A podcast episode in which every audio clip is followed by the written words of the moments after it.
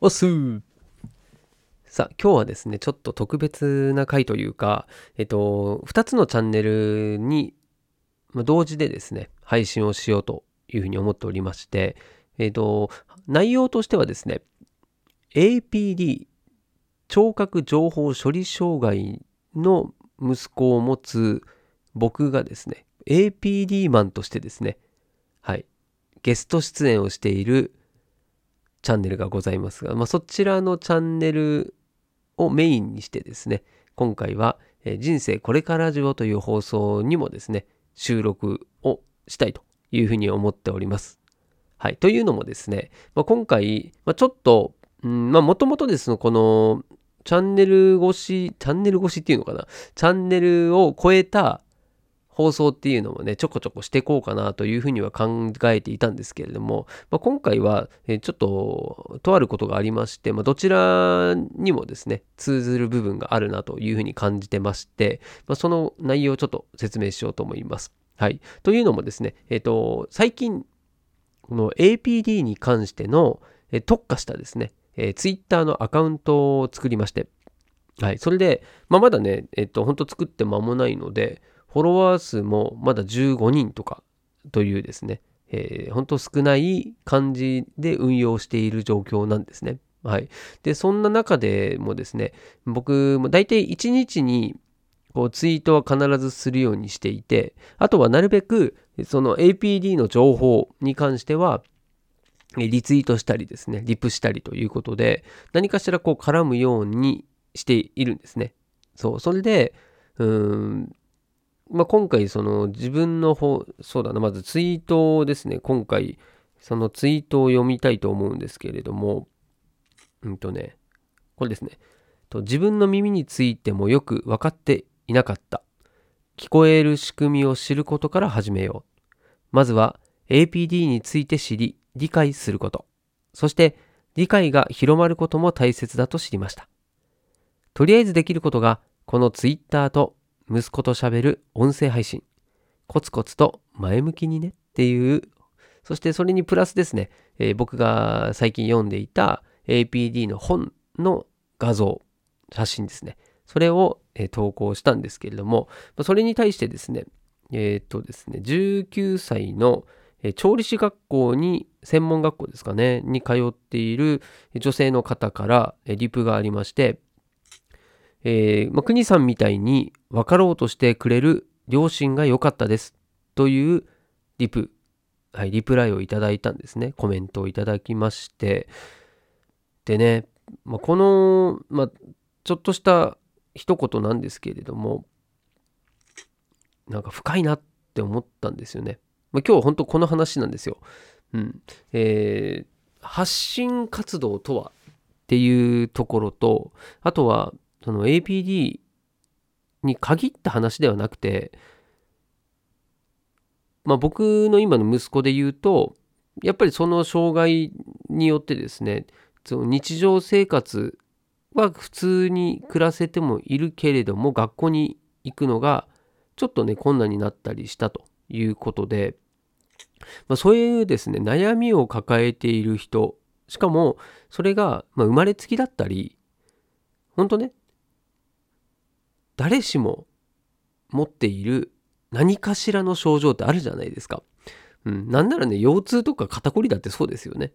うん、ある人はないし、ある人はあると。うん、うつ病だってそうです。ま、それは、うん、生まれつきなのか、後からなのかっていうところはまあ置いといて、うん、みんなね、それぞれ悩みってあるんですよね。うん、で、まあ、そういった中で、この発信をするっていうことの大切さ。これをちょっと今回ね、改めて感じたんですよ。うん、で、まあその APD について分かろうとしてくれる両親かどうかっていうところがいい悪いではなくてですね、これもっとあの根が深くて、その両親もこうよくわからないものに対して理解をするってね、これね、難しいんですよ。で、うん、なんだろうな、この APD っていうものに関しても、まあその、このね、19歳の娘さんがね、どういうふうにこう両親に話しかけているかまではわからないですよ。わからないですし、あ、そそのリプに対してですね、僕もちょっと返答して、えー、そこからですね、またお話しいただいたのが、こう身近な人の理解が全くって言えるほどないという話と、あと病院の先生から説明してもらっても分かってもらえない。ですよね。そう。で、あとは、その調理師目指してますということなんですけれども、まあ、結局ね、その授業の話にもこうついていけないんですよね。まあ、それでね、授業もほとんど聞き取れずに、このまま就職しちゃって大丈夫なのかという不安も抱えているんですっていう話も、後でですね、リプライいただいたんですよ。うん。だそれも踏まえて、まあ、僕が思うのは、まあ、その APD に対して両親が理解できない、もしくは理解しようとしない、そこまではちょっとこの内容からはわからないんですけれども、これね、その本人からしたら、その苦しいんですよね。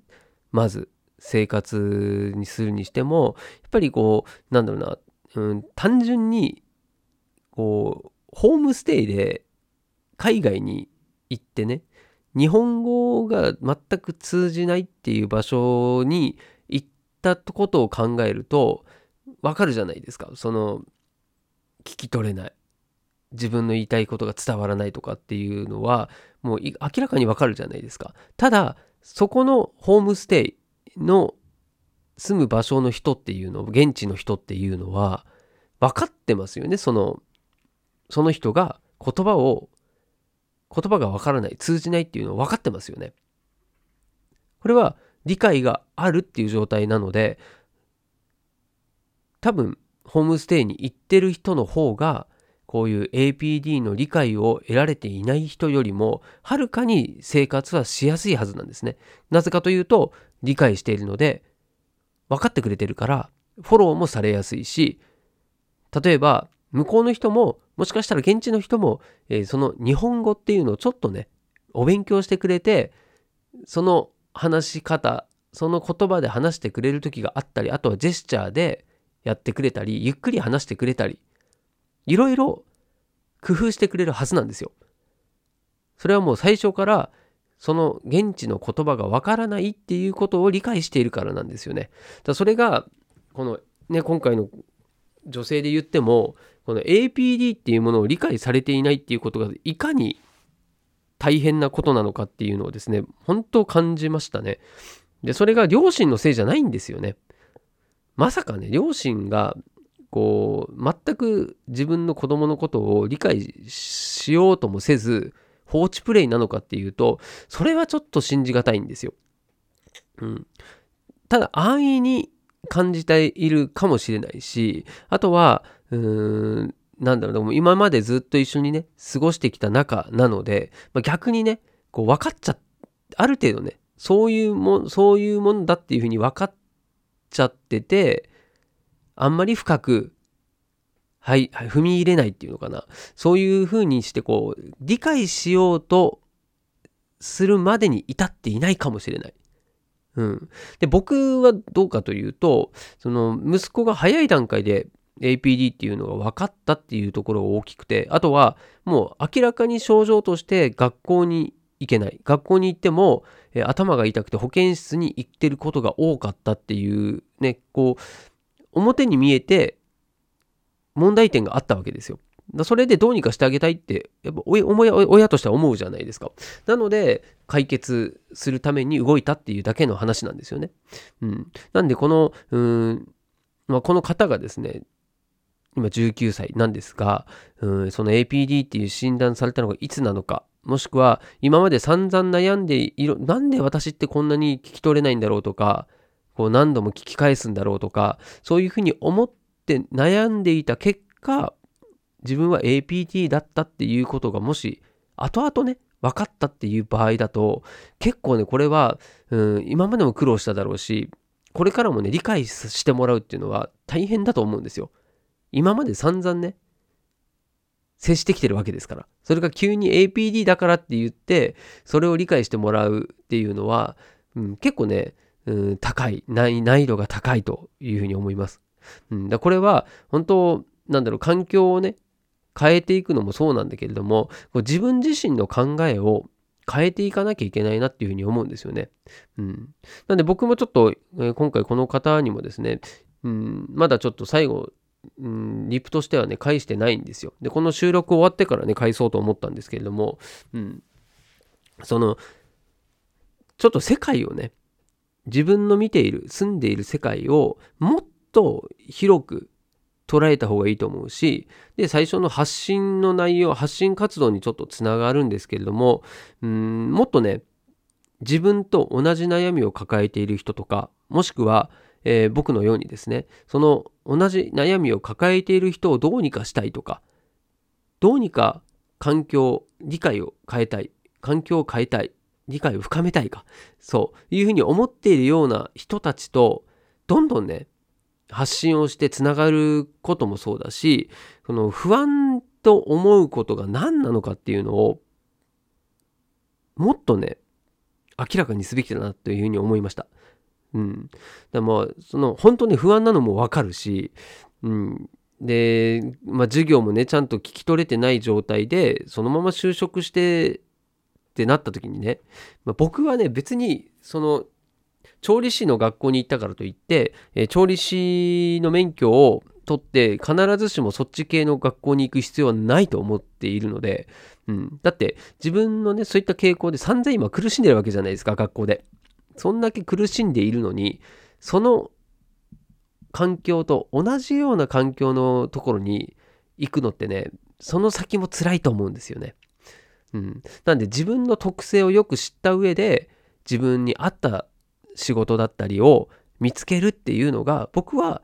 いいんじゃないかというふうに思うんですよね。うん、まあ結局決めるのは本人なので、まあ、僕がどうこう言うものでもないんですけれども、うん、ただねも今回こういった話ツイートを見てですね感じた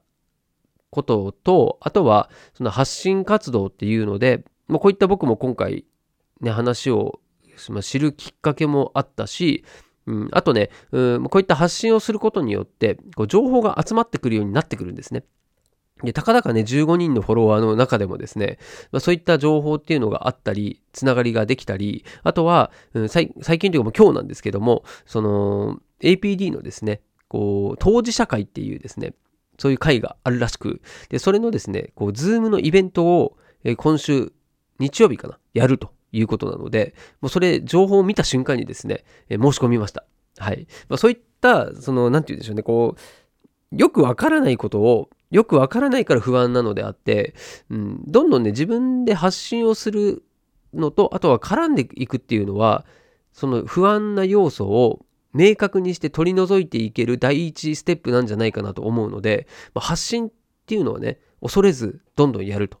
当然取捨選択、あとは、えー、いい人悪い人いるので、そういったものをね、選ぶっていうことは必要なんですけれども、うん。まあ本当ね、まあ、僕で良ければ、もうなんでしょう、こういった音声をね、もし聞いたきっかけで、僕のことを知ってくれた人なんていうのはね、どんどん、あの僕は怪しい人間ではないので、えー、繋がっていただいてですね、こう、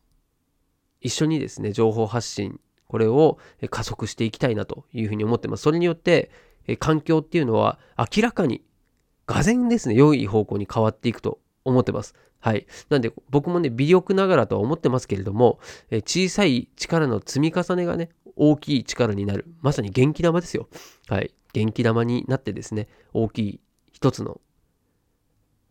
玉って言ったらおかしいな。はい。パワーをですね、はい。つければですね、この APD っていうのもっと世の中に広めていってですね、みんなの認知が広がれば理解が深まり、もっと過ごしやすい世界にですね、なるというふうに思ってますんでね、そんな遠い未来の話じゃないと思ってますんで、ぜひね、この放送を聞いている人は協力していただけたらなというふうに思いまして、まあ、今回は、えー、チャンネル2つ同時にですね、この収録の放送をですね、お届けしたいというふうに思いまして、急遽撮っております。はい。こんな感じかな？はい。まあ、今後も発信活動、はい、ちょこちょことですね、えー、しんみりと少しずつ、はい、広めていきたいなと思ってますんで、えー、よろしくお願いいたします。はい。ということで、えーこちらのチャンネルでは APD マンという名前でですね、息子と一緒にやっております。はい。そして、えー人生これから上では、えー、国という名前、ウェブクリエイターの国という名前でやっておりますので、えーっと、興味がある方は、どちらのチャンネルもですね、フォローしていただいて、聞いていただけると励みになります。はい。ということで、今日も最後までお付き合いありがとう、ありがとうございました。また次の放送でお会いしましょう。では、したっけね